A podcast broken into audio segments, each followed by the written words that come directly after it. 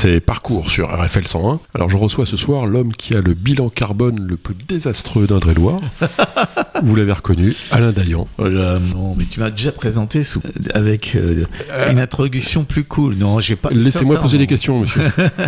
Alain Dayan, vous avez fait combien de kilomètres en avion dans votre vie? Euh, Je sais pas. Je sais pas. Euh, Jean Covici, 4 voyages par an, ça vous parle ou- Bien sûr. Euh, un monde sans fin. Un monde sans fin Non, non, j'ai. J'ai l'impression que c'est pas le nôtre, j'ai- celui-là. J'ai totalement, euh, comment dire, conscience de euh, les. Enfin, l'aviation, c'est quelque chose qui euh, m'a euh, préoccupé depuis pas mal d'années, puisque j'ai été président de l'aéroport. Parce que Mais oui. il faut la- pas, en plus, tu- on peut rajouter un petit peu. Mais, et euh, et l'aviation, si je peux me permettre, dans, dans, les, Allez-y. dans, dans les, dans les différents éléments qui font que le réchauffement climatique est une urgence absolue dont on doit, doit tous s'occuper, c'est 4%.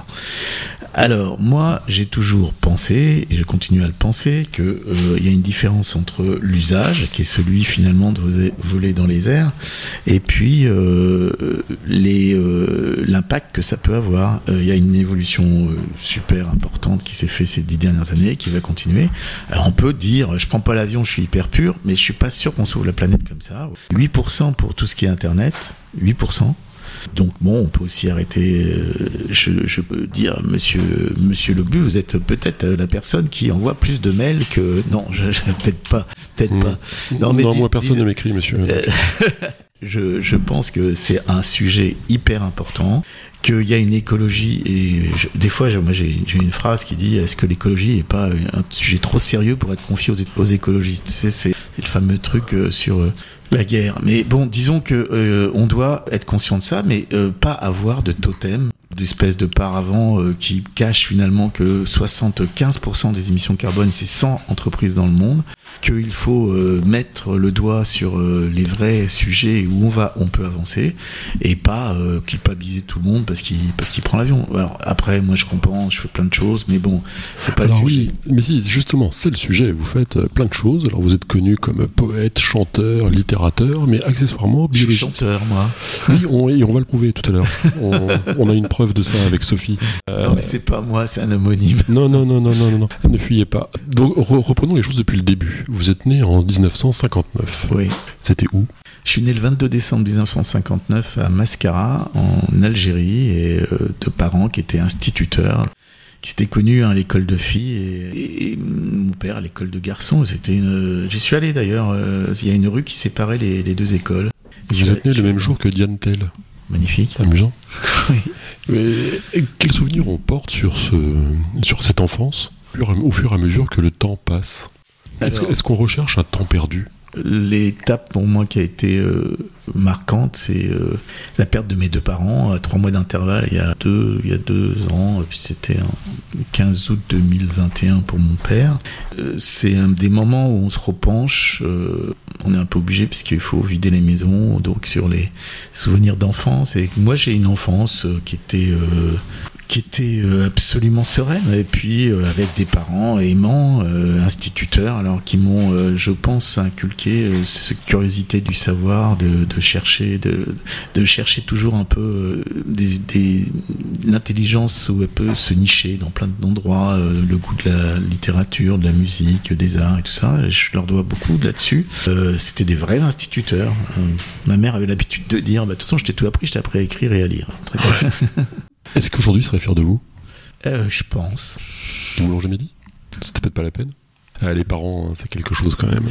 Mais finalement, on reste toujours les enfants. euh, Moi, c'est une question que je me pose souvent en fait. Est-ce qu'on n'est pas, n'est par- pas éternellement enfant? Oui, bien sûr. Bah, surtout moi. Je, on pense qu'évidemment, je, je, mais j'ai pas des parents qui m'ont dit qu'ils étaient fiers de moi. C'était une façon pour eux de me toujours me challenger, me faire progresser. euh. Ah, des instits quoi. J'ai fait voilà, c'est ça, c'est exactement ça. Et ma mère m'a jamais dit qu'elle était fière de moi. Et après, euh, je pense euh, franchement que je lui dois énormément. Et il y a un moment dans la vie, c'est le moment où on devient adulte, on, on peut s'émanciper du regard des parents. Je pense qu'on est à un moment donné où je me suis dit bon, euh, de toute manière, euh, je vais essayer de faire euh, moi ce qui me plaît, ce que je pense juste, euh, en, en- évidemment en les respectant, mais on n'attend plus la reconnaissance entre guillemets de ses parents. Je pense d'ailleurs, bon, si j'ai un truc à me reprocher, c'est peut-être pas avoir été assez présent auprès d'eux. J'étais Ouais, très ça- présent sur la fin, mais Ça revient tout le temps, ça. hein oui. Ouais, Voilà. forcément. forcément. Hum, L'école, bien? Oui, j'étais un excellent élève avec plein de premiers prix. Euh, j'étais très fier de moi. Vous avez eu vos parents comme prof? Non, Ah, Très bien. jamais. jamais. Donc l'école, bon souvenir. Jusqu'au oui. bout. Euh, oui, oui, euh, peut-être pas avant le bac. Toujours une question d'adolescence où je Ouais. me souviens en fait d'un truc qui m'a beaucoup marqué et qui explique beaucoup de choses. J'avais été accusé de copier euh, par euh, je ne sais qui en maths. Et il y avait Par, euh, Jacques prof de maths. Non, il y avait un des camarades qui m'avait dit que je copiais en maths. Alors non, je copiais pas, j'étais toujours au fond de la classe. Et la prof m'avait foutu sur l'estrade, sur l'estrade. T'imagines, Ouais. il y avait une estrade, il y avait tout le monde qui était derrière avec le sujet, comme si t'étais Ah oui. sous le. là, on peut pas, enfin, on peut pas humilier quelqu'un plus que ça, je crois.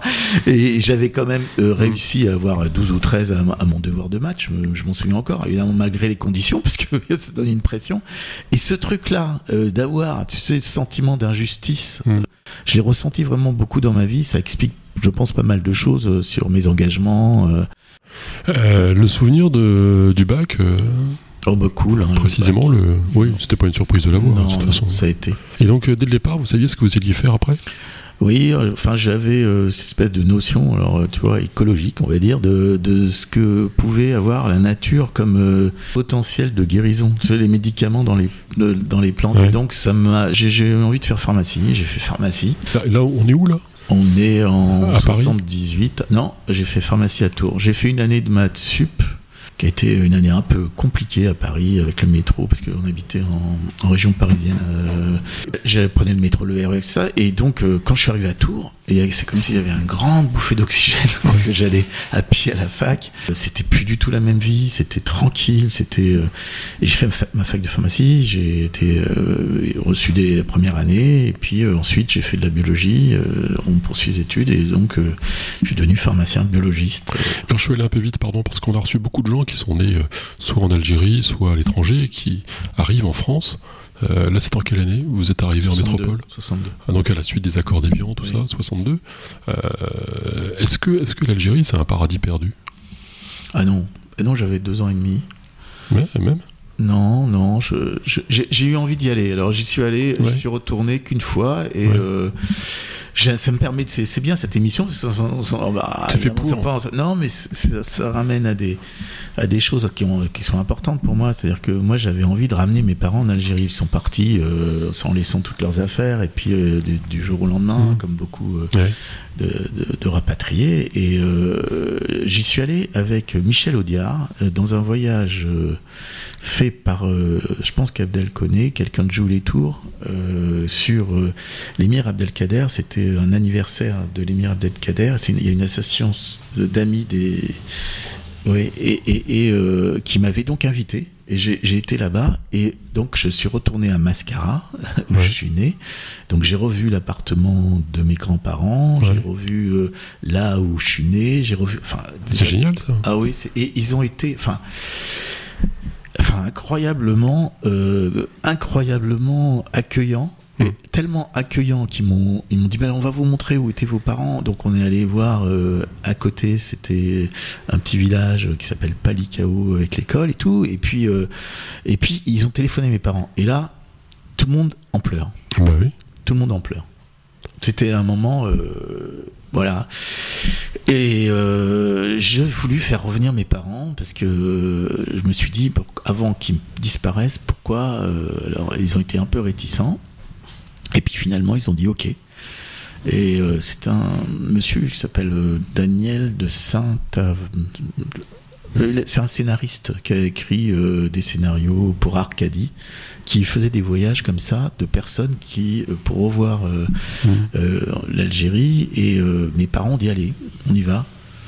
Et ils n'ont jamais pu avoir le visa, parce qu'il y avait une politique euh, à l'époque euh, de réciprocité, puisque effectivement c'est quand même très compliqué d'obtenir des visas Oui. pour des Algériens pour venir en France, et donc ils n'ont jamais pu avoir le visa, et jusqu'aux dernières minutes, si tu veux, on nous disait on va l'avoir, on va l'avoir, donc je leur ai dit bah, Mhm. écoutez, on fait les valises, et puis on est allé à l'am- à l'ambassade, et là Ah, c'est cruel, ça, ils hein. ont dit ah, c'était terrible, donc en fait ils avaient les valises de fête, donc je- on, a, on a pris un billet d'avion, on a fini à on est allé à Grenade, Cordoue, Mhm. euh, ensemble, parce que tout de suite on avait pris l'avion.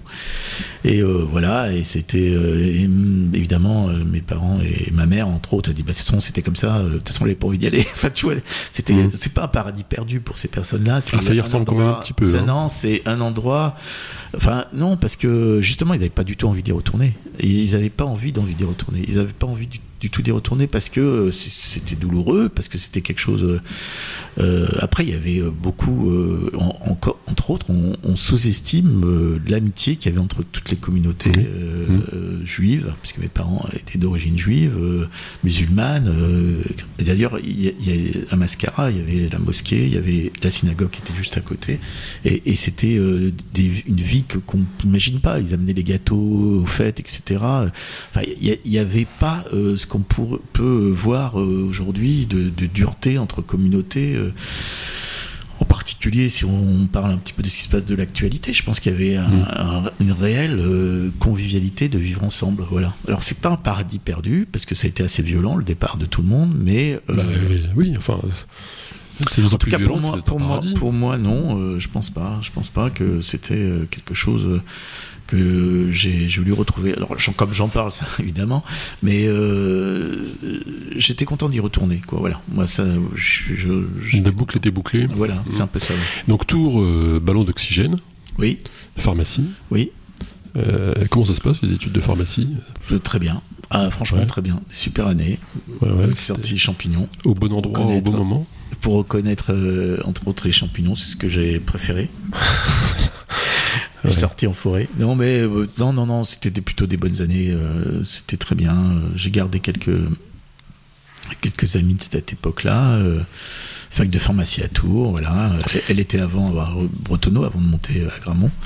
Et euh, non, non, très bonnes années. Votre premier boulot? Euh, j'étais, j'ai bossé moi pendant mes, mes études. Euh, j'ai préparé les travaux pratiques Ouais. pour mes chers camarades. La Et première feuille de bossé- paye et J'ai bossé, bah, je crois que c'était ça. Et puis j'ai bossé aussi l'été. euh, Je travaillais au Cluzel. Et d'ailleurs, bah, allez, on y va toujours dans les dans les souvenirs un petit peu de classe, on va dire. Parce que moi, je, ouais, en parent d'enseignant, j'étais d'un milieu, milieu moyen, évidemment pas. C'était pas d'un milieu modeste, non, mais bon, Et il y avait beaucoup de fils de pharmaciens. Et puis donc, je sortais les poubelles du Cluzel le soir, puis il y avait un café à côté, et il y avait toute euh, partie de ma promotion qui était Ouais. là, qui a commencé à se foutre de moi en, en- en- sur le thème. euh, bah, regardez l'autre. Enfin bon, je vous passe les détails de, de ce qui pouvait être dit. Surtout que ces années-là, il n'y avait pas forcément, enfin beaucoup. euh, Il y avait des mots qui sortaient plus facilement que des trucs qui sont Mm. condamnés par la loi aujourd'hui. Ouais. ouais. Et c'était fini un peu mal, cette histoire-là. J'ai pas du tout apprécié, j'étais assez réactif à l'époque, et bon, je suis un peu toujours un peu réactif, mais beaucoup moins. Encore une fois, cette espèce de Vous êtes mépris, le mépris de classe, le mépris de classe, c'est quelque chose que il faut avoir ressenti pour Mm. comprendre ce que ça peut faire aux autres, quoi. C'est ça que voilà, Non, non, c'est faux, ça. ressenti. C'est faux. Ah, je non, pense si, même. euh, à ce moment-là, il faut être victime de viol pour parler euh, de la loi sur les j'ai- j'ai- j'ai- non. Ah bon, on va- poser tout de suite très loin, mais Non, là, mais je- et là, c'est c'est quand même euh, C'est un discours peu extrême, non ça- c'est un discours. euh, Pas du tout. euh, le si mépris, vous n'êtes pas le femme mépris. noire euh, non, battue, mais le- euh, parce que, etc. euh, non, parce qu'il y a des signes de mépris de classe qui sont des signaux faibles. Les Ouais. personnes qui n'ont pas pu les subir ne les voient pas. Si tu prends l'exemple du viol, il y a des femmes qui sentent, qui ont été violées, qui sentent euh, certainement des attitudes d'hommes, qui sont pas évidemment des violeurs, euh, qui peuvent amener à ça, qui sont plus sensibilisés à ça. C'est ce qu'on appelle les signaux faibles. Et sur le mépris Ouais. de classe, euh, je, moi je sens bien les signaux faibles, oui. Est-ce qu'on peut dire finalement que euh, tout est social? Parce que ça nous ramène en effet l'activité, enfin l'actualité. tout est relatif, moi je dirais. Freud, euh, Tout est amour, après. Évidemment, euh, je, je, je, je fais partie des personnes qui pensent que la somme des individus euh, vaut plus que chaque individu pris un par un. Oui. C'est-à-dire que la somme de- des des individus Ouais. fait, fait quelque chose de plus. C'est-à-dire que ce qui fait société est plus important que... Et malheureusement, on a tendance à être dans une société des individus. Savoir qu'on a l'impression qu'on peut faire société euh, seul. Ce qui est euh, bizarre. Oui, mais pourtant la France, euh, c'est autre chose que la somme des Français. Oui, c'est bah, ce que tu- français tu dis la même chose. Tu dis la, tu dis la même chose que Ouais, moi là, exactement. Je pense qu'effectivement la France c'est quelque chose qui être français c'est la République, c'est avoir ces notions chevillées au corps, égalité, fraternité, liberté. La France, c'est d'avoir fait de belles choses ensemble et de rêver d'en faire encore. Oui, si c'est ta définition. Ernest Renan. Oui. Eh, Bien, bien, bien. Je la ressors chaque semaine. Hein, et, Un zéro. euh, comme, ça, comme ça, je vois qui a écouté l'émission je, avant. je- reste, je reste républicain profondément, à savoir égalité, euh, fraternité et liberté. Et euh, si tu mets les trois valeurs ensemble et que tu essayes de faire un projet de société, Alors, euh, ou un Français, c'est aussi euh, un Italien qui fait la gueule. ah oui, oui, oui, oui, c'est Jean Cocteau. oui, vous m'aurez pas comme ça, mais je, très bien. je suis hyper fort en citation. C'est bien, c'est vrai. On fait des battles de On citations. fait des battles de citations. C'est quoi la meilleure citation que vous connaissiez vous? Ma dis, préférée, c'est celle de Churchill qui, euh, Vas-y. euh, Churchill qui, euh, qui discute avec un groupe euh, de vieilles emmerdeuses, quoi. Et puis il est assez odieux. Euh, Il y a une dame qui lui dit, euh, mais euh, Sir Winston, euh, Si vous j'étais êtes- votre femme, si je j'étais mettrais, votre euh, femme, du je mettrais du poison. dans votre Moi, si thé. j'étais votre mari, je le boirais. Voilà, il connaît ses classiques. Non, j'aime bien celle-là. Moi, c'est l'éternité, c'est long, surtout vers la fin. Woody Allen. Et qui a dit euh, le silence éternel de cet espace infini m'effraie Pascal? Bravo. Et quand vous regardez le ciel euh, le soir en pensant à l'Algérie, euh, est-ce que le Je silence pense jamais à l'Algérie. J'ai profondément ancré en moi la Méditerranée. Globalement, euh, je suis méditerranéen et, et ça, oui. Euh, Appartenance à... Non, non, non. Moi, je... Quoi je- le truc dont je vous pense- êtes le plus fier de votre vie? Mes enfants, ça c'est peut-être Ouais. classique. Mes deux enfants, ouais. Vous leur avez dit? Oui. Oui, oui, oui, oui. C'est mieux hein, de leur dire. Ah oui, bien sûr. Bien sûr. Le truc dont vous avez le plus honte? Bon, il y a que 5000 ou 12 000 personnes, je crois, qui nous écoutent ce soir. Ouais, euh, ouais. J'ai honte parce que euh, parfois j'ai manqué de. Je, je reviens à ce que je disais. euh, J'ai j'ai vraiment honte de pas avoir été assez présent pour mes parents. Oui, comme tout enfant, en fait. hein. Mais Ouais. moi, je me suis quand même beaucoup Ouais. occupé des autres, euh, sauf euh, Ouais. beaucoup. Parce qu'on est élu 19 ans à la mairie de Tours, euh, on passe beaucoup de temps avec les autres. Hein. Quand est-ce que ça vous prend, cet engagement politique? Quand j'étais en fac de pharmacie, euh, il y avait la corpo de pharmacie qui rédigissait à peu près tout. Puis il y a des élections étudiantes et j'ai fait une liste qui a gagné en plus. Non, non, C'est même pas l'UNEF. Non, j'ai fait un truc indépendant. Et On peut réussir euh, Ah ouais. à tout en étant étudiant, Ouais, c'est syndiqué, sans être une F. C'est ça, j'ai fait. J'ai Ah, fait c'est un- curieux. Ouais. Alors surtout pas. Tu as la la ref. C'est c'est pas du macronisme que j'ai fait. Hein. J'ai fait Ah. un truc. J'ai eu peur. J'ai- fait une, une liste indépendante sur euh, participer, c'est aussi acquérir le droit de critique. Parce qu'aux élections étudiantes, tu as 3% des étudiants qui Ah votent, que 3% des étudiants qui votent. Et donc à l'époque, c'était la suite à mai 68, il y avait euh, une euh, représentation étudiante au conseil d'université qui était euh, énorme. Il y avait, euh, je crois, euh, 18 étudiants sur le conseil d'université Ah oui. ou 12. Après, ils ont réduit, euh, les lois d'après, ils sont arrivés à 5, 6. J'ai été donc vice-président de l'université en tant qu'étudiant à l'époque. C'est mon premier engagement, euh, mon premier engagement qu'on va dire politique et ma grande victoire, c'était d'avoir obtenu qu'on mette euh, au moins des œufs au plat à tous les repas pour avoir une alternative, parce que Ouais. des fois, euh, les, on doit dire que les, les repas du soir au, au restaurant universitaire étaient quand même waouh, c'était un peu hard. Et j'avais, euh, c'était une de mes batailles, c'était se faire manger un peu mieux les étudiants à l'époque. Je pense que j'ai un peu fait bouger que ça. Euh, Jean Germain, vous le rencontrez là? Oui, exactement. Et puisqu'il était vice-président euh, de l'université à l'époque. oui. Il euh, n'était pas président d'université comme moi, j'étais vice-président étudiant. On était tous les deux vice-présidents. Je le rencontre là. Cette première rencontre? Jean Germain était hyper euh, sérieux. C'est-à-dire que il y a Mm. beaucoup de déconnades euh, et lui il était hyper sérieux. Il était Mm. vraiment sérieux. Puis on s'est retrouvé en 94, je crois, pour préparer les élections municipales de 95. Et là, on s'est beaucoup plus parlé, on s'est beaucoup plus euh, vraiment. Et lui, il avait euh, ces mêmes euh, revanches de classe un petit peu par, parce que fils de pâtissier qui a été refusé à Descartes parce qu'il était venait de Bourgueil et qui a fait ses études bah, chez les jésuites et qui était un élève extrêmement brillant. Et ce enfin alors franchement ce Roger de Descartes il- ils, m'ont parlé euh, Mm. vachement souvent parce que c'était une injustice profonde quoi. Ils ont parce qu'il n'était pas dans les bonnes cases et qu'il venait de Bourgueil.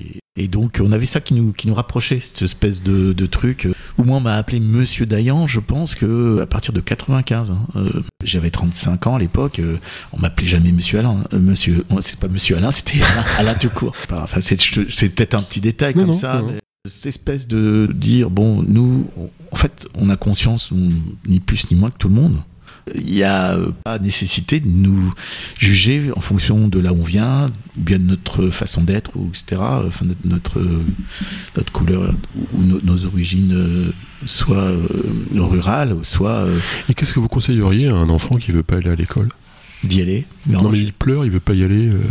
Je suis en train de faire ma propre je lui ici. hein. expliquerai, non, mais je lui expliquerai combien les injustices de cette société vont lui tomber dessus s'il comprend pas comment il faut Mm. jouer avec les règles en ne pouvant très bien les contourner parce que les contourner ça veut dire apprendre aussi des choses euh, ailleurs et autrement et autrement que l'école évidemment mais il y a des quelques éléments de base où, où il faut euh, être euh, dans la course sinon on est hors jeu euh, tout de suite j'ai expliqué Ouais. beaucoup ça aux jeunes des quartiers parce Ouais. que j'ai beaucoup fait euh, de médiation parce que je travaillais au laboratoire du Beffroi et j'avais des jeunes qui étaient devant assis devant mon laboratoire et qui foutu de bordel parce qu'ils avaient rien d'autre à faire et je sortais discutais souvent avec eux et, et ils comprenaient pas on a un jour qui, a, qui me dit ouais ils m'ont pris à l'AFPA euh, oh je sais pas trop euh, plombier là. Je dis mais attends mais c'est un métier en or plombier.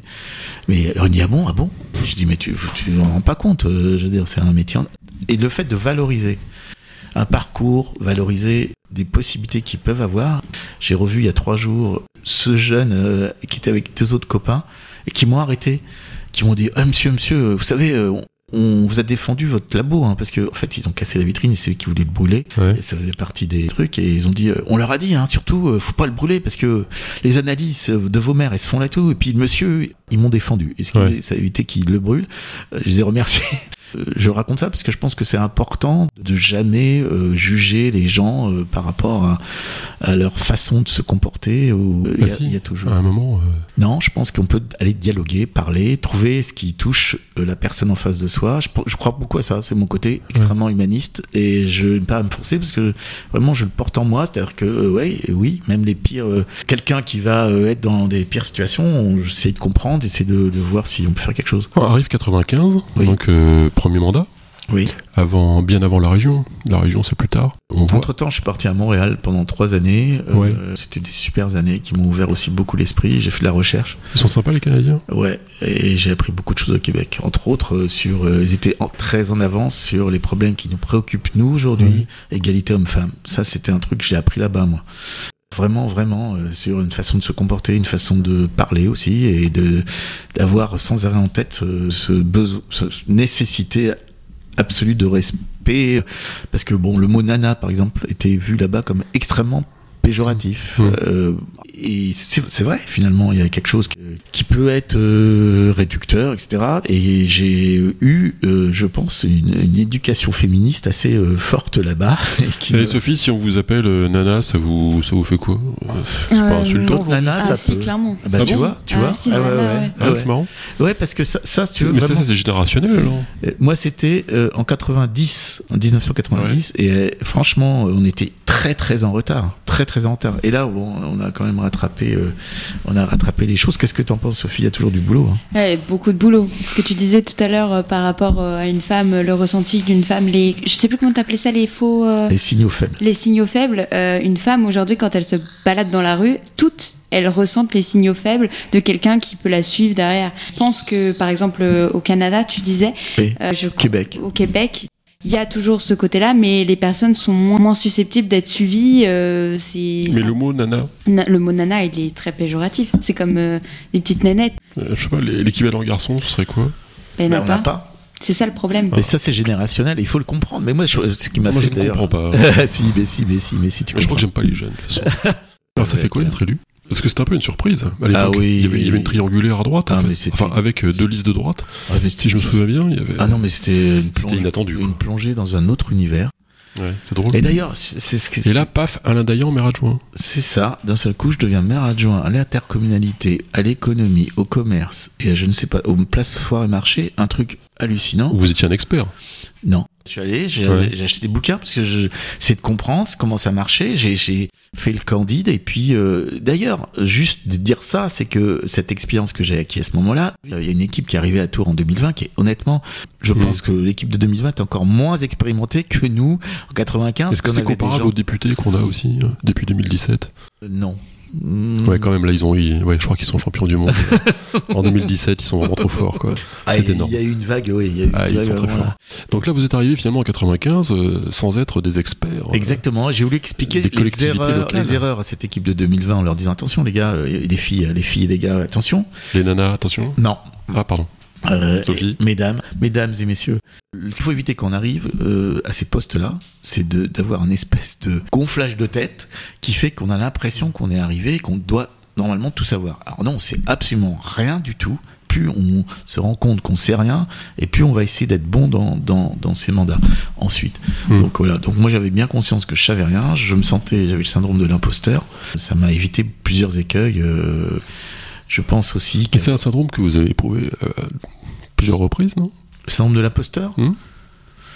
Je pense au petit garçon qui est tout seul à composer son devoir de mathématiques euh, sur le Ah. haut de l'estrade. Bah, je me sentais pas imposteur, au contraire, je voulais montrer à tout le monde que non, j'étais capable de faire ce devoir et je l'ai fait. Si, c'est c'est assez juste, ouais, euh, c'est assez Ah, juste, ouais, ouais. C'est assez juste, mais euh, c'est plutôt sain, parce que le Ouais. doute étant, je pense, une des... Euh, D'où les citations de Pascal. le doute, le tout doute ça. est le début de la pensée. Un premier succès alors euh, en tant qu'élu? Euh, quand même, Ouais. euh, lancer la braderie de tour, euh, j'en suis quand même assez fier. Ouais. Euh, J'ai créé quelques marchés hein, qui, qui perdurent. J'ai fait aussi Tour-sur-Loire. Je me suis occupé de la rénovation du marché de gros, ben, de l'aéroport, qui était à l'époque euh, vraiment à 2000 passagers. Il y avait, on allait, en fait, on allait à l'aéroport de Tours euh, pour manger au restaurant. La guinguette, c'est ça, Tour-sur-Loire. J'ai- j'ai- Tour-sur-Loire, ouais, c'était ça, c'est une vraie bagarre. Franchement, je suis très fier de ça. Et puis euh, l'animation commerciale, euh, on en a fait plein. Ben euh, le marché de Noël, tout ça, Ouais. tout ça, c'était créé là-bas. À ce moment-là, l'achat des chalets en bois qu'on voit, euh, ben c'est nous qui les avons. La problématique c'était quoi? C'est de réveiller la belle endormie? C'était ça. euh, et Jean Germain m'avait dit, mais Alain, euh, vas-y, hésite pas. euh, Ouais. faut que tu inventes des trucs. Alors on faisait par exemple le lancement du, du Touraine Primeur, qui était un, fête d'un truc qui était d'un autre monde. On avait fait une fois avec la compagnie of trois trois défilés qui partaient partout dans la ville. On a, on a fait des beaux trucs, des belles animations et, et bon, ouais. Il y a des trucs qu'on Ouais. On a- J'avais lancé un marché au liquide, euh, aux soupes, etc., qui n'avait vraiment jamais marché. J'avais essayé de faire des marchés de créateurs de beaux-arts, ça a jamais marché. Ah ouais? J'avais essayé de faire euh, pas mal. Oui, il y a des trucs qu'on foirait, oui, oui, bah oui, euh, heureusement. euh, entre autres, le fonds de rénovation des vitrines, c'est un truc euh, qui était, qui avait germé dans ma tête et qui n'existait pas un FISAC. C'est comment on donne le petit coup de pouce pour que le- les personnes rénovent leurs vitrines. Donc il y avait Mhm. un fonds de rénovation des vitrines Mhm. et qui était fait, ce que Macron a supprimé, ça s'appelle les FISAC. C'était de l'argent qui était pris à la grande distribution et qui était redistribué pour euh, l'artisanat et le commerce. À partir de là, on avait des sommes euh, qui servaient à rénover des commerces, à aider la transmission des commerces, des artisans, etc., etc. Et ça, ça a été supprimé. Réélection? Magnifique, parce que moi, je faisais les campagnes avec Jean Germain en 2001, une réélection où euh, on nous avait donné perdant, euh, où il y avait TF1 qui était là euh, pour euh, voir le basculement de la ville, etc. Et avec une très belle victoire de, Dieu de Vabre en Ouais, face. qui passait tous les quatre matins sur les chaînes nationales. Ouais. Ah non, non, très très belle victoire. Je, vraiment, et j'ai fait toute la campagne avec Jean. Je l'accompagnais. Je venais le chercher le matin dans la voiture et on passait la journée en campagne. J'ai fait ça d'ailleurs tout le temps avec Ouais. lui, toutes les campagnes régionales. Euh, le fait marquant du deuxième mandat Euh, le fait marquant, euh, ah oui, je pense c'est Tour Synergie. On a oublié les zones, les zones économiques, l'installation sur des lions, le premier euh, du bowling, du cinéma, parce que c'était un champ, un champ. On veut dire, il y avait rien. Enfin, chercher des, des entreprises et chercher des commerces. J'ai beaucoup travaillé sur redynamisation, Parc Expo, Vinci, avec ouais, D'accord. Quand est-ce que vous êtes conseiller régional? 2001-2004. Et non, vous avez cumulé? Non. Parce que j'étais euh, j'étais conseiller municipal et je suis redevenu adjoint en 2004. La région, c'était bien Super. Il y avait de beaux je- sujets je- bah, je me suis. Euh, ouais, oui, c'était. Ça, ça, on se rend pas compte. euh, c'était vraiment euh, quelque chose d'intéressant. Alors c'est c'est dommage parce que mon sujet, moi, c'était l'image citoyenne. C'est les télés locales. C'était Ouais. euh, faire circuler euh, une manière de diffuser euh, l'image citoyenne parce que euh, quand même j'étais en commission culture. Honnêtement passionnant. Bah après, euh, bon, l'élection régionale, c'est c'est des trucs de folie. Les, les listes pour l'élection régionale, tout le monde se prête. Ça magouille Je pense avoir fait une carrière politique parce qu'il y avait Jean Germain, parce que c'est lui qui, qui était là pour Ah dire ouais, qui bon, euh, y a là- bah oui, qui imposait, parce que moi je suis incapable d'aller d'aller euh, d'aller faire euh, des repas euh, multiples et variés pour essayer d'avoir une place sur des listes. euh, non, non, ça j'ai jamais fait ça, jamais fait. Donc il l'a fait pour vous, quoi. Disons que quand il disait quelque chose, euh, il avait Ouais. pas beaucoup à se forcer. Euh, comment ça se passe ensuite euh, pour un troisième mandat? Est-ce que la question se pose en se disant euh, non bah deux c'est bien quoi D'ailleurs Jean Germain avait dit euh, deux et puis c'est tout. Il repart le troisième mandat, il a fait 3, 63% quand même. Hein. Qu'il y avait, Oui mais il y avait une parole au début. il y avait une parole. Je pense que bon, à l'erreur a posteriori c'était le quatrième. Moi, je pense que d'ailleurs, je- j'étais même Ouais. pas sur la liste pour la quatrième Ouais. fois. Troisième mandat, c'est le début des projets qu'on veut finir. Entre autres le tramway, Ouais. Euh, entre autres le Ouais. tramway qui n'était pas. euh, quand on se lance, quand on est président d'une métropole, euh, bah, à l'époque c'était justement, et il fallait que ce soit une métropole, d'une agglomération, qu'on est dans le truc, parce qu'un projet c'est 10 ans. En plus, si on, on les met en route de façon correcte, c'est-à-dire que quand on commence à tergiverser euh, sur la deuxième ligne de tramway pendant 6 ans, 7 ans maintenant, 2013, et pour changer d'avis 7 ans après de réflexion. Ouais, déjà, on va se prendre, euh, donc on est en 2030 Eh là. oui. Donc, euh, en fait, si on prend des décisions au départ, un dossier, un dossier euh, d'ampleur, ça peut mettre entre 7 et 10 ans pour aboutir. Voilà. Comment est-ce qu'on fait pour être à la fois euh, conseiller municipal, euh, au conseil régional et chef d'entreprise? C'est une bonne question. Moi, j'ai j'ai payé des personnes qui m'ont remplacé dans mon labo. Pour Non, remplacer la région, non, Non, non, bah non, je, je prenais des remplaçants. D'ailleurs, bon, euh, globalement, en fait, j'ai perdu beaucoup d'argent. parce Bah que, ouais. j'ai commencé à avoir un peu d'argent quand, euh, après 2014. C'est quoi un peu d'argent? Pose plus la question. C'est ça. D'accord. Quand on fait plus les comptes, le, le- le- fin. non mais euh, c'est vrai, j'ai commencé à m'occuper vraiment de mes laboratoires entre guillemets d'analyse. hein, Après, euh, en 2014, en 2011, on s'est on s'est regroupé. J'ai eu la, on peut dire que on a vraiment plutôt bien géré ces trucs-là, des des, rac- des, des rapprochements et puis euh, donc le- les choses vont bien. Pourquoi est-ce que Jean Germain s'est présenté une quatrième fois? Euh, je pense que lui profondément il n'avait pas envie. Il a eu, en fait, c'est toujours pareil. C'est, pas tellement euh, lui, c'était tout ce qu'il portait. C'est-à-dire que tout, le- il y avait un, une, comment on va dire, un entourage pléthorique de jeunes ambitieux qui euh, Mm. le poussaient parce que leur carrière eux passait par lui. C'est un peu le Dayan de euh, 97, des années 95, pardon. Non? Moi, j'étais jamais été ambitieux. Hein. Non, non, Bah, c'est normal d'être ambitieux. non. C'était un hasard. Moi, je je suis arrivé sur la liste en 95. j'étais- Enfin, je me suis jamais dit, euh, ma vie, c'est d'être adjoint au maire. hein. Franchement, Franchement, enfin, avec. euh, L'opportunisme, avec ce c'est un euh, truc. Alors, écoute, franchement, Bah, enfin, c'est bien me- l'opportunité. Il faut être. euh, Bah, moi, je... C'est une forme d'intelligence aussi de savoir s'adapter euh, en je- fonction des circonstances. Je, je, l'ai pas. Si, vous l'avez eu. Non, je pense vous pas. l'avez démontré. Les faits sont là, monsieur. Non, non, mais je, enfin, je, je, je suis pas d'accord avec ça. Je, je pense pas avoir euh, cette espèce de truc qui dit, euh, bah moi, euh, je, je vais me faire une carrière politique. Je peux te citer des noms euh, personnels politiques euh, actuels. des noms. Oh, le, ça c'est vrai, j'aurais jamais dit cette phrase. Non, mais tu, re- alors on peut regarder des gens qui étaient sur la liste en 2014, par exemple, Hmm. de Jean Germain, et ces personnes-là, tu regardes leur parcours et tu vas vite voir ces noms apparaître. À un moment donné, ils, ils pensaient eux que leur carrière entre guillemets passait par Jean Germain en poussant euh, en disant, Ouais, bah, t'es le meilleur l'entourage t'es le meilleur tu peux pas perdre tu vas gagner etc Bon, c'est comme ça, mais alors plus humainement, et c'est vrai que c'est la question qu'on ne peut pas éviter, puisque vous avez écrit un livre dessus, un livre sur Jean Germain, enquête sur un suicide politique. Euh, et la réponse, c'est quoi? La réponse c'est Est-ce que que, est-ce que- est-ce que Jean euh, Germain n'a pas été victime de son éducation? Oui merci. C'est un peu ça, en fait. non? Oui, je pense qu'il avait une vision euh, de l'honneur que peu d'hommes, femmes ont aujourd'hui, et que, son nom euh, sali par un procès euh, où en plus il y avait le mot prison. En fait, ce qu'il a vraiment foutu en l'air, c'est euh, le fait qu'on divulgue trois, trois jours avant, je crois, le fait que le procureur qu'il a divulgué à son avocat, qu'il Ouais. a demandé de la prison ferme. Par rapport à ce qui lui était reproché, ça paraissait pour lui. Et ça, Mm. euh, il est devenu blanc. Deuxième chose qu'il a foutu en l'air, c'était que le- la ville de Tours demande 300 000 euros personnellement, alors que tout le monde sait qu'il a jamais dé- Mm. détourné un seul centime. Ça, ça l'a, que sa ville lui demande, alors qu'il veut, franchement, ce projet, il, il a, je dis beaucoup. Enfin, j'ai des tics de langage, on a tous des tics de langage. Hein. Non, non. Si, si, moi j'en ai, j'en ai plein et je m'en rends compte en parlant. Et donc je disais que il avait euh, pas supporté que cette volonté qu'il avait à travers ses mariages chinois de, de propulser sa ville, et ça avait été pris comme euh, euh, l'attraction touristique par Atout France, qui était euh, la meilleure sur la Chine.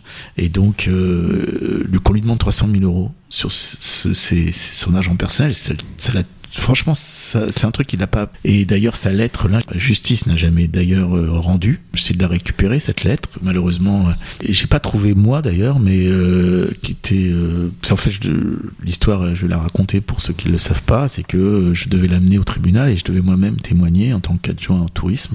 Et j'ai jamais pu témoigner pendant toute l'enquête. Je n'avais jamais été entendu par les enquêteurs. mhm. J'étais quand même adjoint au tourisme, donc je pouvais quand même dire deux trois choses. Les enquêteurs vous ont jamais interrogé. Jamais, Jamais. C'est pas sérieux, quoi. Ah bah non. Et en plus, tu veux, euh, l'avocat avait demandé qu'on m'entende quoi, dans le cadre de l'enquête. Jamais. Donc je devais témoigner quand même. Là, il pouvait pas dire non. C'est-à-dire, je devais témoigner au, au procès. Donc je vais chercher Jean Germain. Et euh, Jean Germain, quand je venais de chercher dans sa rue, il m'attendait tout, tout le temps parce que on était sur le- les horaires et tout. Et là, il était pas là. Donc euh, je, je- j'attends deux minutes, trois minutes. Là, Je descends de la voiture, je toque à la porte et puis euh, toujours personne. Alors c'est vraiment, c'était pas ses habitudes. Et puis je vois que le garage est ouvert. Donc je rentre dans ce garage. Euh, J'ai omis de dire qu'il m'a appelé un quart d'heure avant en me disant Alain, tu viens dans un petit quart d'heure. Et donc moi d'ailleurs, j'ai un truc qui m'a alerté. Je me suis dépêché. Je suis arrivé avant un petit quart d'heure. Hmm. Et d'ailleurs, je suis sur la route, j'étais entendre un bruit. euh, mais ça, je- après, tu t'en rappelles qu'après, Ouais, a bien posteriori, sûr. ouais. Ouais, et donc, je suis entré dans ce garage, et puis euh, Jean s'était mis de. Enfin, il avait, la voiture était collée, il s'était mis de côté allongé là, je pouvais pas le voir. Il s'était planqué. C'est-à-dire que le fait, il savait que j'allais venir quand même, Mhm, et il s'était mhm. planqué. Et donc, je l'ai pas vu, mais j'ai vu la voiture, et j'ai vu, parce que le garage ouvert, et j'ai ouvert la portière, et la portière était ouverte. Et là, bon, Mhm. là, là, là, j'ai j'ai appelé Ah ouais. tout le monde, j'ai passé des coups de fil. euh, Là, vous avez compris tout de sa suite ce qui compagne. se passait. Bah, non, non, j'ai dit, il y a- il y, a un problème. Enfin, j'ai Ouais, ouais. appelé, j'ai appelé sa compagne, j'ai dit, écoute, euh, Mm. Jean est pas là, je sais pas où il est. Et, et après, ils l'ont cherché quand même pendant bien une heure, euh, avant de le retrouver finalement. Il était juste euh, de l'autre côté de la voiture, quoi. Et c'est quelque Ouais. chose qui évidemment marqué ma vie. euh, Ah, il y a un avant, un après, là, ah forcément. oui, oui, bien sûr, ouais. Mais euh, euh, quand on regarde ça à froid, est-ce qu'on dit que c'est finalement pas regrettable que quelqu'un qui est un élu, qui, qui connaît tout ça euh, depuis longtemps, quoi, qui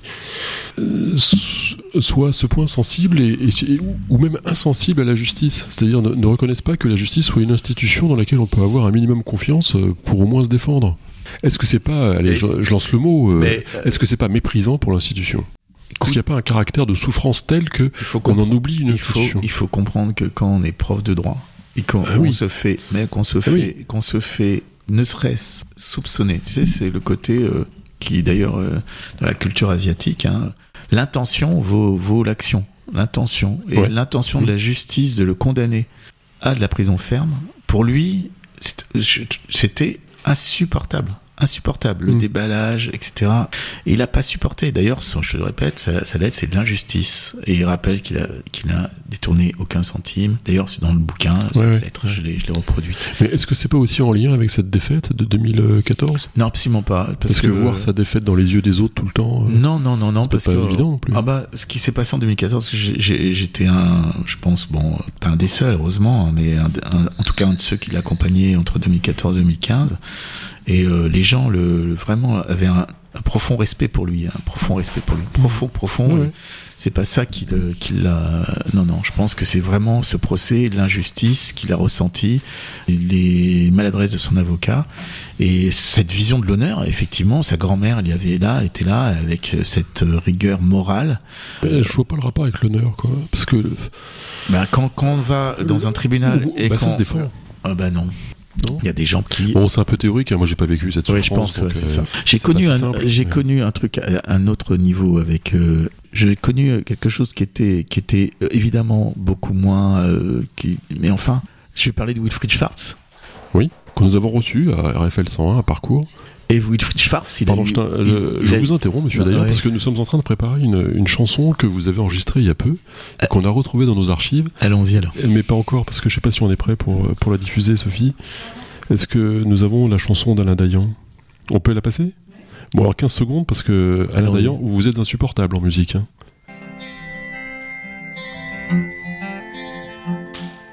Toi, mais c'est mon homonyme, ça. Bah, pas du tout. Prouvez- si. Prouvez-le. si. tu fais du ciel. Tu fais du soleil. Ah, il chante bien. hein. Ça.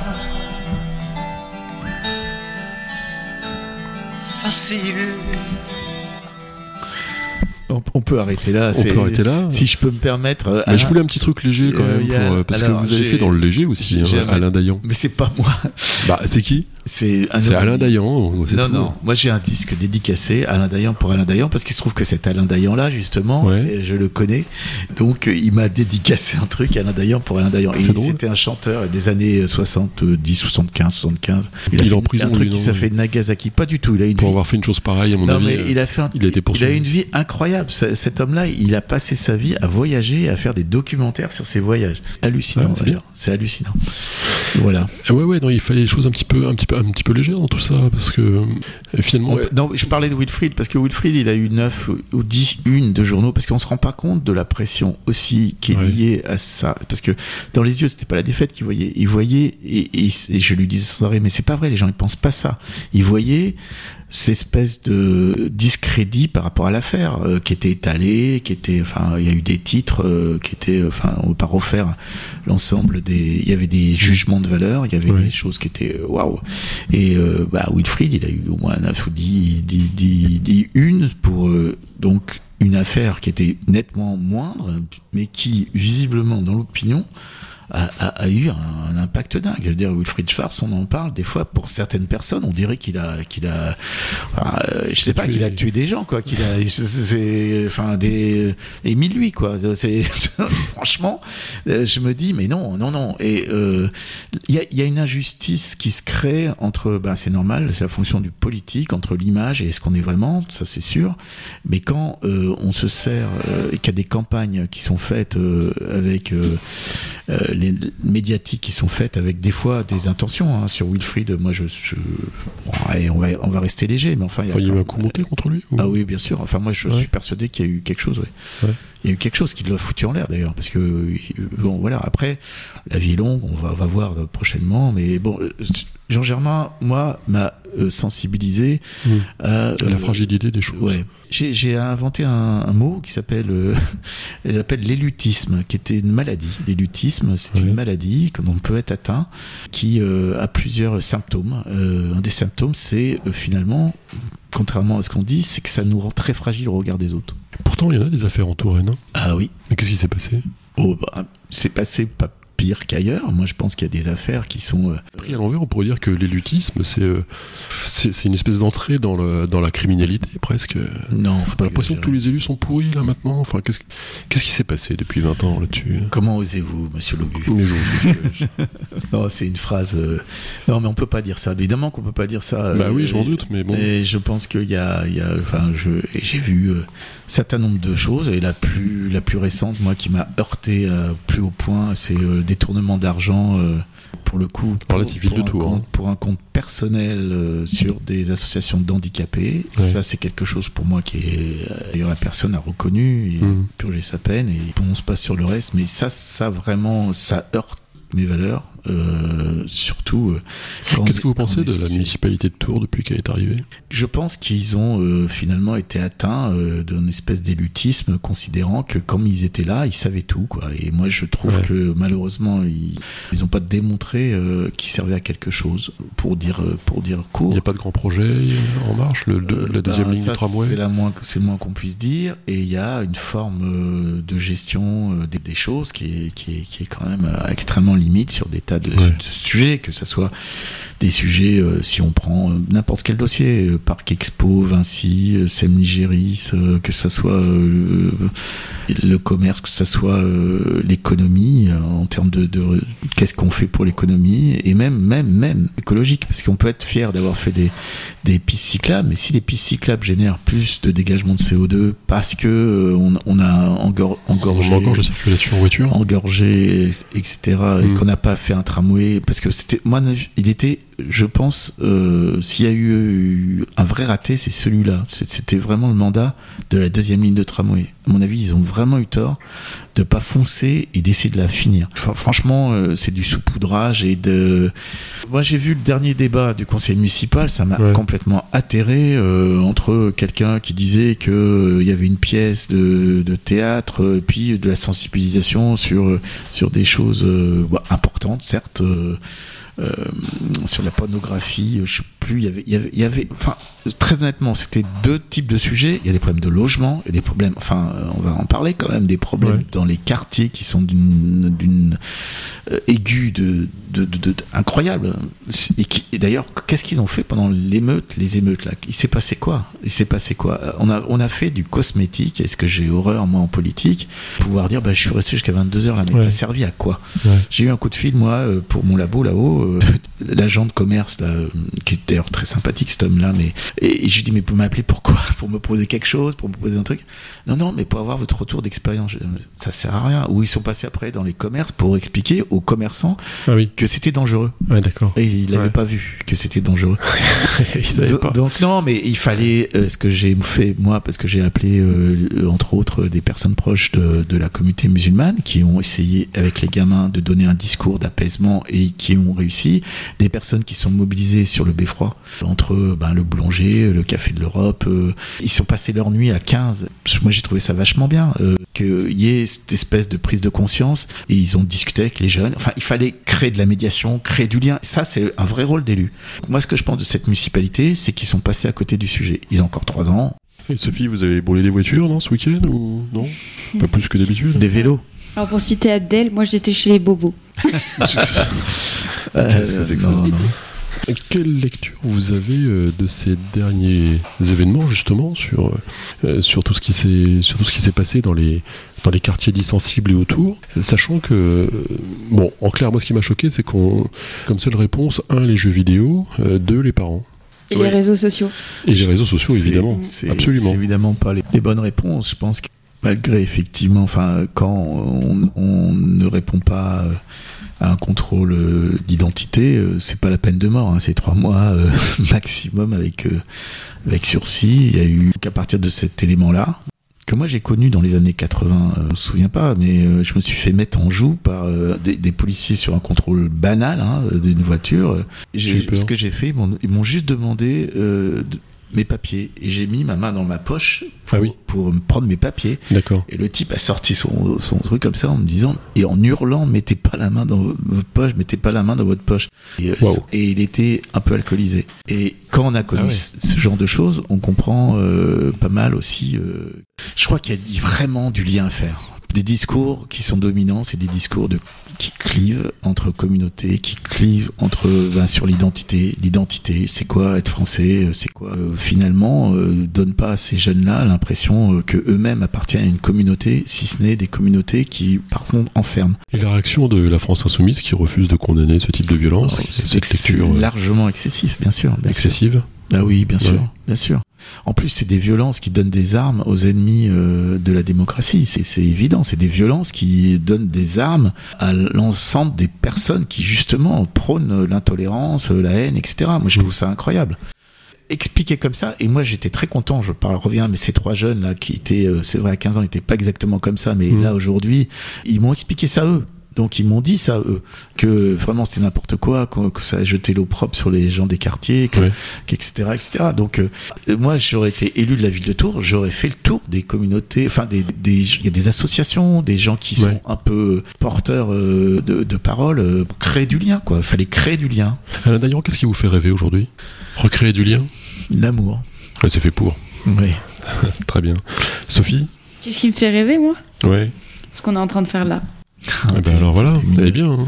On va la garder. euh. Non, là, moi j'ai une grosse vision de l'amour. Ouais, l'amour c'est quelque chose de- pour moi qui est Et la mairie de Tours, non? La mairie de Tours, euh, moi franchement, euh, on est en. J'ai dit ce que j'en pensais. On va leur laisser encore voir. Mais si je peux être utile, j'avais dit euh, jamais plus. J'ai fait 19 ans d'élu en perdant euh, bonne partie de ce, du temps que j'aurais pu passer avec mes enfants, en les voyant pas grandir, en perdant sûrement des, des choses que j'ai fait un peu après. Et donc, je, je c'est pas quelque chose qui me viendrait naturellement. Mais si on je suis- peux être utile dans un vrai projet pour la ville de Tours, pour la métropole, Hmm. qui nous sortent un peu de ce qu'on a, parce qu'on n'a pas parlé de différents trucs de la métropole quand même. Où. On, a, on a eu un, un grand guignol incroyable. En fait, la métropole ne sert qu'à savoir qui va être président de la métropole. hein. Exactement, c'était vraiment ça. C'est- Mm. C'était comme comment euh, on Ils se engagent même pas les fonds euh, Euh, voilà. budgétés, enfin. qu'en tant que coprésident du CODEV, on a euh, Mhm. été sollicité pour faire un code de déontologie des élus, pour dire être élu, c'est ça. Ça, ça doit servir à ça. Pour que des citoyens puissent dire euh, bon, les élus, ça va bien, là, vous déconnez complètement, c'est qu'on est, on a arrivé à un, du niveau. quoi. Et donc aujourd'hui, la mairie tout, non, ça me fait pas rêver. Surtout, je sais exactement. Non, mais ça vous fait réagir. Tout, voilà, merci. Donc, euh, ma question, c'est de savoir finalement, c'est est-ce qu'il y a plus de chances que Alain Dayan soit maire de Tours ou que Bernard Cazeneuve soit président de la République? Alors, vraiment, euh, qu'Alain Dayan soit maire de Tours, il y a plus de chances. Ça, là, il y a plus de chances. Ouais. Ah ouais, donc. euh, Non, c'est que Bernard amis, Cazeneuve- nous parlons au futur maire de Tours. Non, non, mais c'est que, non, c'est que Bernard Cazeneuve a très peu de chance. C'est- c'est plutôt ça que ça veut dire. Ah, je sais pas, ça marche dans les deux sens, Abdel. Bah, Alain, il a une grande expérience. Bah oui. Et je pense qu'on a toujours la nostalgie, la nostalgie des anciens. Parce Mais ça revient, solide. ça. Ouais, ouais. Et- C'est pour ça qu'il avait gagné. Ah, vous êtes gentil, mais franchement, la question c'était euh, relatif à Bernard Cazeneuve. Moi, je pense qu'effectivement, j'ai plus de chances d'être maire de Tours que lui d'être président de la République. Mais ça, ça faut, faut- comme Bernard Cazeneuve a 0,001% de chance d'être président de la République, je pense que je, moi, j'ai- si j'ai 1%, c'est mieux. Enfin, Cazeneuve a un million de fois plus de chances de devenir président que Macron l'avait à la même Et époque. puis, et puis surtout, il faut Ah. qu'il se débarrasse de cette image, euh, le Ouais. lien avec, avec François Hollande. Bah ouais. Moi, mon sujet sur Cazeneuve, je peux le dire, parce que c'est- mon, parcours. c'est on que parle que de lui pas- dans la région en ce on moment. Ne peut pas, non, mais on ne peut pas, euh, si tu veux, être la solution d'un symptôme qu'on a soi-même créé. Ah oui, c'est-à-dire que les gens qui ont créé les problèmes sont pas forcément les mieux placés pour les, Les résoudre. Non, mais ça n'a rien à voir là. Ah bah si, je pense que euh, Macron c'est quand même issu euh, clairement de l'équipe Ah oui. de Hollande et puis euh, qu'il Oh, a c'est- ensuite et que Non, soit là pour dire ah ben non, je, Vous écoutez là je vais rattraper ça. euh, C'est trop simple, Alain Bah, Dayan, c'est- vous êtes capable de mieux. je pense. Le phénomène Macron, là, d'où ça vient, ça? C'est pas simplement un accouchement Hollande. Ça- non, ça devient de deux phénomènes. Ça, ça vient de la société des individus et de la puissance qu'ont aujourd'hui en France euh, L'argent. groupe. Moi, je pense réellement ça. Mais moi, je l'ai vu. Enfin, il y a des sociologues. euh, J'ai vu comment un type seul est capable d'avoir euh, quasiment en couverture médiatique 45% de tout ce qui était écrit pendant une époque pour, pour le faire monter seul. Et donc parce que ah, les patrons de presse, euh, enfin ça sort de plus en plus. Il y avait des liens entre des personnes qui avaient intérêt à ce qu'ils soient élus. Mais tout ça, ça marche avec Giscard, ça marche même avec Pompidou. Je crois pas. Je crois pas. Mitterrand, c'était la banque Mitterrand aussi, pas été. Non, mais Mitterrand, enfin, Mitterrand pas été élu sur les forces de l'argent. Il a été élu parce qu'il avait un. Il était assis sur des euh, vraies euh, forces populaires entre guillemets, syndicats, euh, de partis politiques, d'associatives, etc. Euh, Si on reprend l'arrivée de la gauche au pouvoir, elle s'est faite vraiment parce qu'il y a eu, il y a eu toujours eu un, un socle. Ouais, mais Ce que je reprocherais à la LFI, c'est justement Mm. ça, c'est que en fait, mais Mélenchon avait dit, de toute façon, c'est un moment de l'histoire, il faut être radical. Moi, je, je crois pas à ça. Moi, je crois pas que- que, cette radicalité-là, elle amène, elle amène surtout en 2023, elle amènera euh, quelque chose de positif. Elle amènera uniquement, finalement, euh, la victoire de la droite, voire, que, ouais. voire de Ouais. l'extrême droite. Ouais. Mais en fait, c'est lui qui est vieux, quoi. Donc il se sent. Ah, ça, c'est clair. il voit bien les fenêtres se fermer. euh, Ah ben moi, j'ai, moi, j'ai eu beaucoup de reproches en 2014, je me souviens, ou non, après même. En fait, j'étais un dinosaure de la politique tourangelle. Et je leur dis Ouais. toujours, les gars, euh, aimez Mélenchon, là, que vous soutenez.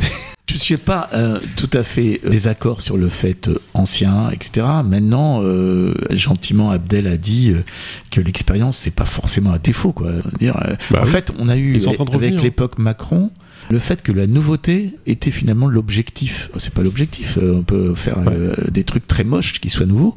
Il faut trouver un équilibre. Le, le sujet actuellement, c'est la France insoumise. C'est vrai qu'ils disent les choses, mais on perd pas les propos que la société est violente. Et puis ce qu'ils disent parfois, c'est pas faux. Bah forcément, oui, il y a une part sociale, mais moi ce qui m'énerve de, de l'autre côté, alors là on sort un peu de l'actualité, mais c'est une musique qu'on commence à entendre, mais euh, pourquoi est-ce qu'on reproche pas, euh, je sais pas, à Mitterrand d'avoir gardé ses, euh, d'avoir gardé ses amis vichysoises jusqu'à la fin de sa vie?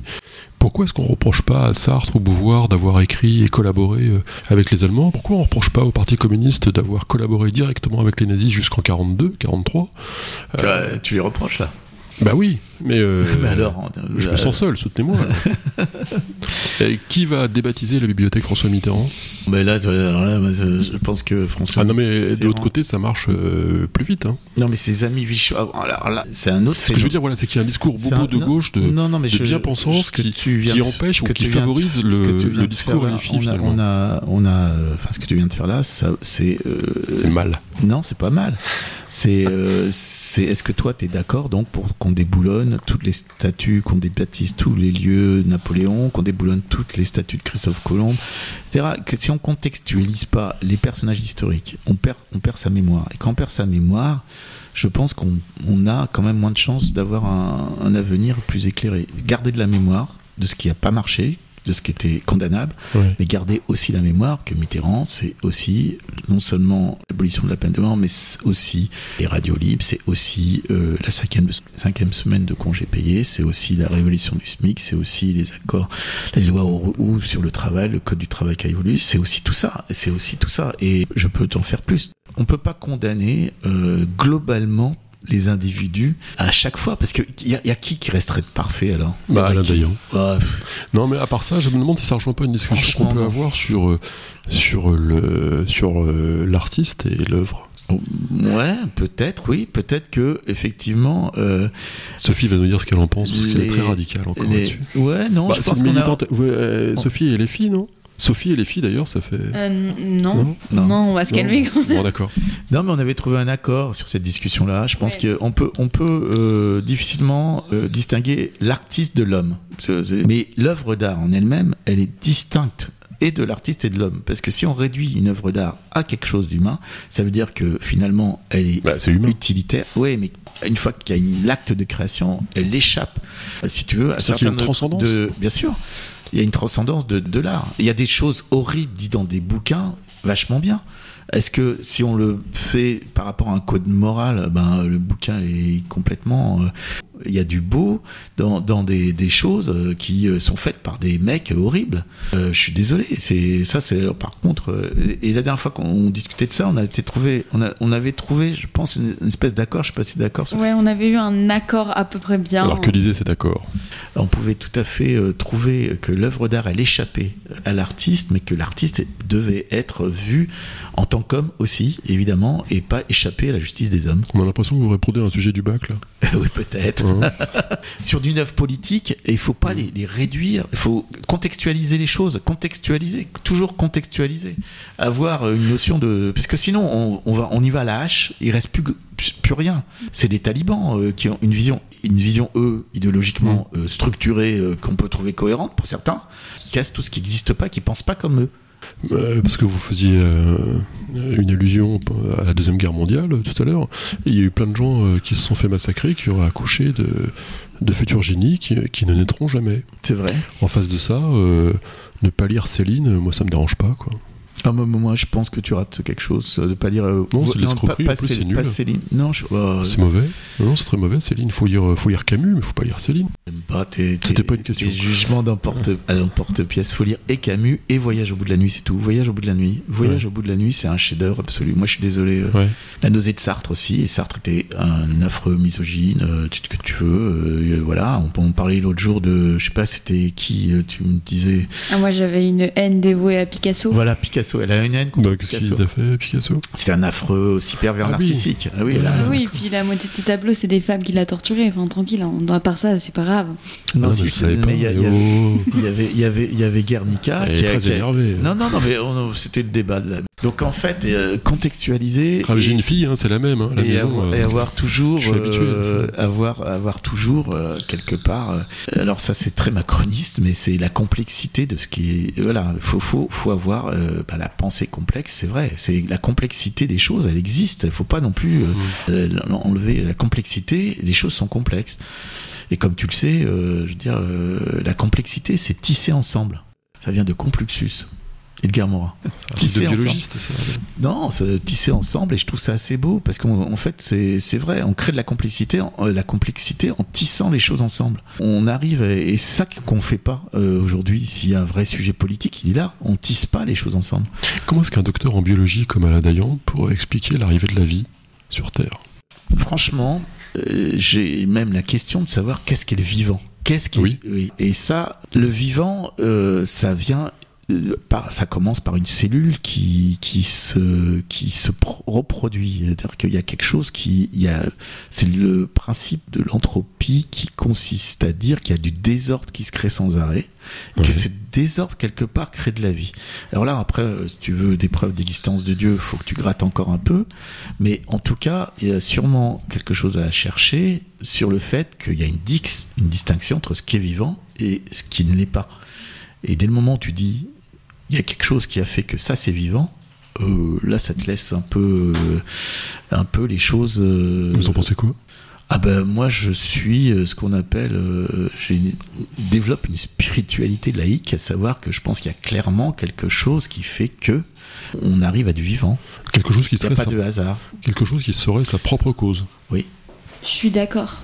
Ah, Merci. Je pense que c'est pour ça que on peut, enfin, on peut croire en, en quelque chose qui existe sans être euh, appliqué à une religion ou à croire en un dieu imposé. Mais d'ailleurs il y a beaucoup de choses sur l'histoire de l'univers. Moi je crois, enfin je crois à ça. Je Et crois.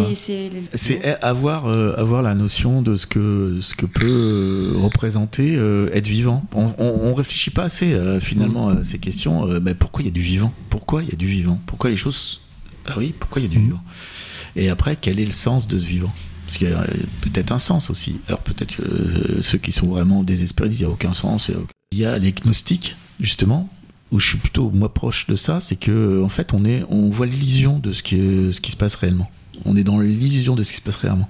C'est-à-dire Et ben, c'est-à-dire que notre euh, échange, par exemple, euh, enfin, il est irréel. Le vivant, on le voit, ce qui crée le vivant, on le voit pas. C'est, c'est quelque chose de, d'immatériel. C'est comme un poste de télévision. Tu vas le démonter derrière. Tu, tu vas, tu vas regarder, tu, Mhm. tu vas pas comprendre pourquoi il y a l'image qui arrive. Parce que tu as raté l'onde qui fait que, Ouais. que ça arrive. En fait, Alain Dayan, il est dans Matrix, il a pris la deuxième c'est un peu ça. Non, coup, pas Il a pris la rouge, hein. Il a pris le petit lapin rouge. Non, non, non, non, non. En fait, il y a que Abdel qui soit euh, athée euh, comme une tasse. Mais non, euh, je pense qu'il y a- Ça, personne ne va te croire. Non, je sais pas, c'est une Je suis question. sûr qu'il a, il a la musique pour lui, ça le transcende. Non, il y a chacun a sa transcendance. Et je suis pas dans Matrix, mais euh, je pense qu'il y a quelque chose, une réalité que euh, qu'on perçoit pas. Oui, oui, je pense qu'il y a des choses réelles qu'on ne perçoit pas. Et ça, c'est Mhm. lié. Alors ça, par contre, c'est très le biologiste parce que évidemment, euh, notre cerveau et nos yeux et nos oreilles, etc., c'est quelque chose d'extrêmement euh, fermé. Hein, Il y a des perceptions qu'on n'a pas. Euh, L'espace, paraît-il, serait en 12 ou 13 dimensions. On est incapable d'imaginer ça. Il faut arrêter avec YouTube. euh. Non, non, non, ça c'est. euh, c'est- 12, 13 dimanches. c'est Moi, je dis Hopkins. 14. C'est- C'est au- au- c'est au Kids qu'on est là. Ouais. Oui, je crois. 12, j'ai dit peut-être une connerie d'ailleurs, c'est peut-être plus. Il y a 12, oui, c'est ça. Ouais. Mais on peut, enfin, t'imagines. Mais non, mais on peut, on peut supposer aussi qu'il y a une infinité d'univers parallèles qui sont en train de se dérouler en même temps, Il y a des gens qui pensent ça et qui, euh, qui arrivent attaché, mathématiquement à, à essayer de trouver Ouais. des théories qui pourraient euh, dire ça, oui. ou que des mondes euh, successifs se, Où il y a un monde où je suis merde de tour, oui. Ouais, c'est ça. Il y a un monde où vous êtes, euh, C'est ça. vous êtes sympathique. Bah, bah, J'espère virgule. que, j'espère que c'est celui-là. Je n'ai pas mis un point à ma phrase. Il y avait juste une virgule. Virgule, celui-ci. Merci. Oh, C'est ça mignon. C'était mignon, ça. J'ai fait ce que j'ai pu. Euh, mais c'était la dernière de parcours. Ouais, sur, c'était euh, très sympa d'avoir. oublié euh, une question euh, Une question du type. La question rituelle Oui. Alain Dayan, Oui, vous avez le choix. oui. Euh, soit vous nous décrivez le monde dans 20 ans, soit vous chantez une chanson. Fermez les portes à clé, il ne sortira Non, non, pas. je- d'abord, je chanterai pas de chansons parce que je suis interdit de, de chansons. euh, la dernière fois, ça a créé des, des vibrations. euh, le matériel a été endommagé. Je, je- le monde dans 20 ans, ça va être un monde euh, qui va être euh, hyper connecté. Où je crois. D'ailleurs, le dernier rapport du GIEC euh, explique qu'il y a des solutions de captage du CO2. Il y a, il y a des moyens de sortir du CO2. Donc ça, va- ça va être un monde qui va être plus végétalisé, où euh, il y aura une égalité euh, qui sera encore plus grande entre les êtres humains et on aura un revenu d'existence, c'est-à-dire que Mhm. le travail sera euh, quelque chose qui ap- appartiendra à euh, une volonté, euh, donc où les personnes euh, auront le choix euh, par rapport à, à tout ça et aussi où il y aura une religion universelle qui sera celle de, de, de l'huma- de l'humanisme. On se croirait dans une chanson de John Lennon. Ouais, C'est énorme. Bah, écoute, Bon alors, à la dernière, vous croyez aux forces de l'esprit Demande- demander, demander euh, ça euh, en fin d'émission, Bah oui, que hein. ça se prépare un peu. Bah non, c'est ça qui est drôle quand c'est Ouais. spontané. Ouais. Et puis je pense qu'il y aura aussi beaucoup plus de, de, de transport par les airs. Et puis je pense aussi que Les voitures qui volent. ben, ça a commencé. Ouais. euh, chez, chez, dans mon boulot, moi, on, fait, on, on, a, on a expérimenté pour les transports d'échantillons biologiques euh, les drones. Ah oui, très bien. Ouais. Ouais. Donc euh, voilà. Bien sûr. Euh. D'ailleurs, d'ailleurs, enfin oui, une des dernières questions, ce sera sur votre euh, entre guillemets boulot d'aujourd'hui, parce que euh, vous êtes non seulement lié à l'actualité, euh, mais au futur, d'une part comme futur maire de Tours, mais aussi comme euh, comme contrôleur antidopage euh, aux Jeux Olympiques de Paris. Oui, c'est vrai. Alors c'est quoi en deux mots cette activité? Décrivez-nous. Eh ben, je suis. Si vous euh, voulez. ben, bien sûr, j'ai vu. en fait, j'ai- fait une mission avec la réserve sanitaire. J'ai fait 5-6 missions avec la réserve sanitaire et j'ai rencontré des personnes, des infirmières. Et il y en a une qui m'a appelé un jour pour me dire Alain, euh, il y a, regarde, il y a cet euh, appel à candidature pour euh, faire partie des contrôleurs antidopage. Donc j'ai répondu et euh, bah, j'ai été euh, donc pris dans les 30 personnes euh, en France euh, qui ont été formées de façon un peu intensive en anglais parce qu'il faut des contrôleurs antidopage qui parlent anglais. Et Oui. euh, j'ai été assermenté ben, il y a 15 jours euh, et dont je suis assez fier de ça. Donc je suis Mhm. assermenté et je, je vais faire des tas de contrôles euh, un peu partout. euh, surprise, pas surprise. euh, voilà. Et la dernière fois, j'ai fait un contrôle au match de volley euh, France-Brésil qui a eu lieu à Orléans. Là, et, et voilà, ça c'est. Moi, moi j'adore ça parce que c'est quelque chose. entre autres, le sport, faut aimer le sport évidemment. Et puis les sportifs, ils ont, euh, pour parler par rapport à la politique, c'est quelque chose où on peut pas tricher quoi en sport. Ah, il semblerait que si, que si je regarde le Tour de France, la vitesse moyenne augmente chaque année. Oui, à part le dopage, mais par rapport aux résultats sportifs, si tu veux, effectivement, euh, euh, ça dépend de ton travail, de ta condition physique, de ton entraînement, etc. Et justement, on traque les tricheurs. Ouais, moi j'aime pas le sport parce que être plus fort qu'un autre, euh, je, je trouve que c'est une logique Non, euh, assez détestable. ouais, quand même, non? Non, mais ça, il faut gagner, C'est Albert le Jacquard. Albert Jacquard qui disait ça, on devrait avoir pas Ouais. de podium aux Jeux Olympiques. C'est supprimé. J'adorais Albert Jacquard. Moi, j'ai- beaucoup vous avez connu plein de people, vous en plus, non? Axel. Kahn, euh, Axel Kahn, ouais. Grand Euh, ami. euh, On échangeait. Euh, Grand ami, non, je, ça c'est faux, mais on échangeait. Et Axel Kahn m'a beaucoup fait progresser sur l'idée de la mort aussi. Parce a, il a eu, fait de sa mort une œuvre d'art. Mm. Et je trouve que ça, c'était euh, le courage de dire bon, bah, je pars. Mais je pars bien, parce que cette période, elle est vachement intéressante. Et puis, je veux pas que vous ayez de regrets. on peut mourir heureux. On peut, en tout cas, avoir une vision de la mort apaisée. Et en tout cas, Axel Kahn l'avait. euh, Et merci encore de cette invitation. C'était vraiment Merci Alain très Dayan, sympa. vraiment. merci Abdelkader Nagy, et merci Sophie, euh, qui a assuré la technique, la chanson, la musique. euh. Imagine. J'allais faire ça Allez. parce qu'il a parlé de Janet. C'est marrant. Imagine all the people. Bon, ça y est, vous êtes bien amusés Ouais. On peut partir en vacances Euh, ben, Merci à tous, et puis j'espère à très bientôt sur RFL 101. Oui, la meilleure des radios.